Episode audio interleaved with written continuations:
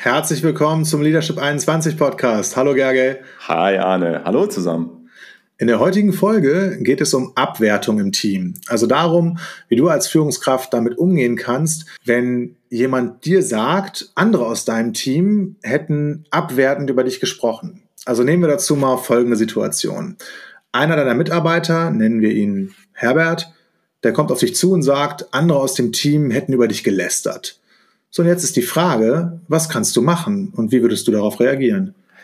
Und vielleicht führt Herbert die Situation weiter aus und sagt, er wäre mit zwei anderen Mitarbeitenden von dir, A und B, also nennen wir die zwei anderen Mitarbeitenden mal Anna und Bernd, und er sei mit denen zu dritt im Meeting gewesen und diese hätten total abwertend über dich und deinen Führungsstil gesprochen. So, und was kannst du jetzt machen? So, und bevor du als Führungskraft tiefer in das Thema einsteigst, müsstest du erstmal etwas klären. Und zwar, was heißt denn eigentlich lästern? Was meint Herbert mit negativ über deinen Führungsstil gesprochen? Und was genau wäre denn daran, also an dem Gesagten, abwertend gewesen? Viele Menschen, wenn sie hören, andere hätten respektlos über sie gesprochen, die schalten so einen, so einen inneren Film an und die malen sich dann den absoluten Worst Case aus. Im Sinne von, welche schlimmen Sätze gefallen wären oder dass Anna und Bernd vielleicht total verärgert gewesen wären. Also es springt dann häufig so ein Höllenszenario im eigenen Kopf an. Dieses Szenario entspricht aber ganz selten dem, was tatsächlich vorgefallen ist. Also als erstes müsstest du konkret klären, was sei denn laut Herbert konkret über dich gesagt worden? Und wer hat das gesagt? Vielleicht denken sich jetzt einige von euch, dass man als Führungskraft sofort direkt mit Anna und Bernd sprechen sollte. Aber zu welchem Thema denn? Also wie würde man die beiden denn ansprechen? Und vor allem müsste vorab auch geklärt sein, findest du in deiner Rolle als Führungskraft es tatsächlich problematisch, was Anna und Bernd gesagt hätten? Denn wenn du das nicht problematisch findest, dann ist das Thema ja ziemlich schnell erledigt. Also vielleicht haben die beiden ja nur gesagt, du würdest softer führen als noch vor einigen Monaten. Und genau das hast du dir auch vorgenommen. Ja? Und wenn das Thema tatsächlich erledigt ist, dann kannst du dich bei Herbert bedanken und sagen, das kann ich gut nachvollziehen, dass die beiden das so sehen und das empfinde ich auch nicht als Lästern. Wenn dem aber nicht so sein sollte, müsstest du, während du Herbert fragst, was denn wer konkret gesagt hätte, einen Punkt im Hinterkopf behalten. Und zwar einige Menschen gehen gerne auf Dritte zu und sprechen negativ über andere, um eine Form von Zusammenhalt und Verbundenheit zu erzeugen. Also es kann sein, dass Herbert lediglich die Beziehung zwischen dir und ihm in irgendeiner Form stärken will. Und zwar auf eine ja, sehr interessante Art und Weise, aber stärken will. Ähm, aber von daher wäre dann die Intention eine positive. Und deswegen spielt er dann Stille Post für Erwachsene. So, nachdem du dann erfahren hast, was Herbert meint, gehört zu haben, kannst du auch Herbert fragen, und was hast du dann dazu gesagt? Ähm, und falls dir als Führungskraft eine offene Atmosphäre ohne schwelende Konflikte wichtig ist, kannst du ihm sagen, bitte sag beim nächsten Mal, falls so etwas über mich gesagt wird, dass diejenigen direkt auf mich zugehen sollen, um das zu klären. Und wenn er das macht und danach irgendwie Anna und Bernd auf dich zukommen, dann kannst du das Thema halt direkt mit denen klären.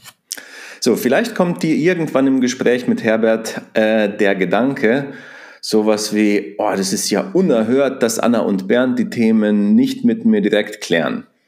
So, wenn dem so ist und du Respekt und Klarheit in deinem Team als Werte etablieren möchtest, dann könntest du dir als Führungskraft auch einen Perspektivwechsel erlauben.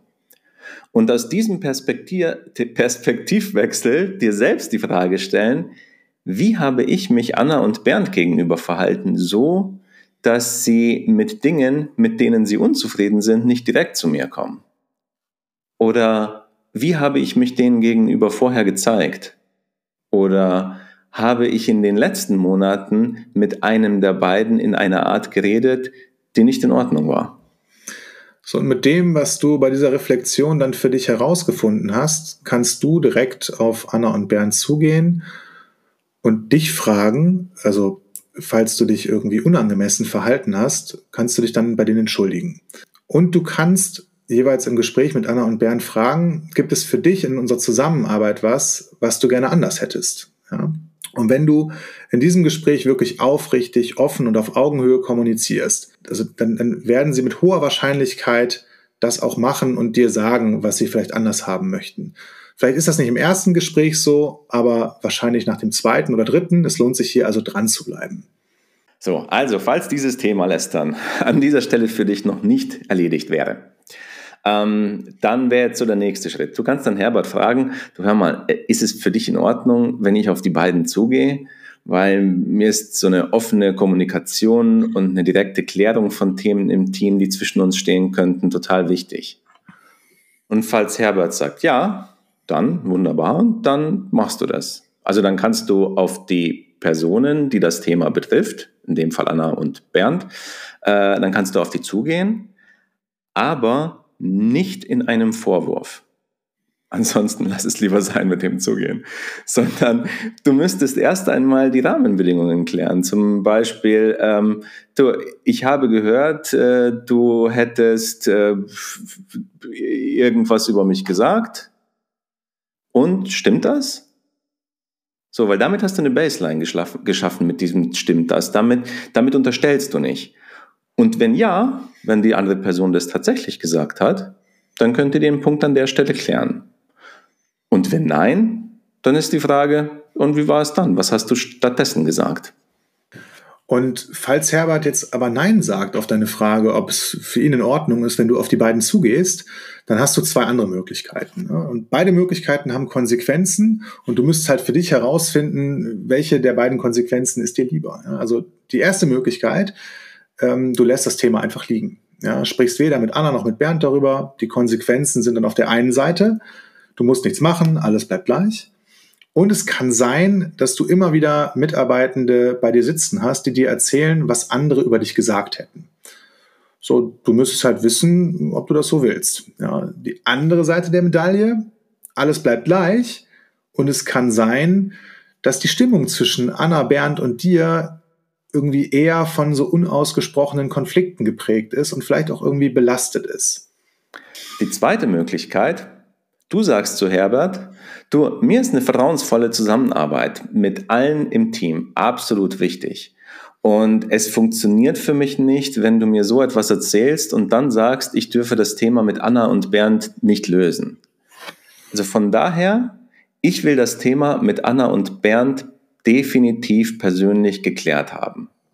Und was ist dein Vorschlag dazu, was du oder ich dafür machen können? Und falls jetzt Vorschläge kommen, dann könnt ihr die besprechen und euch für eine der Möglichkeiten entscheiden. Und falls nicht und du das Thema auf jeden Fall lösen willst, dann müsstest du Herbert darüber informieren, dass du auf Anna und Bernd zugehen wirst. Und dann müsstest, müsstest du das Thema bei Anna und Bernd ansprechen, ohne Herbert blöd dastehen zu lassen. Die Konsequenz von diesem Vorgehen ist, es kann sein, dass das Herbert nicht gefällt. Und gleichzeitig kannst du über dieses Vorgehen unausgesprochene Konflikte mit denen klären, die sie betreffen.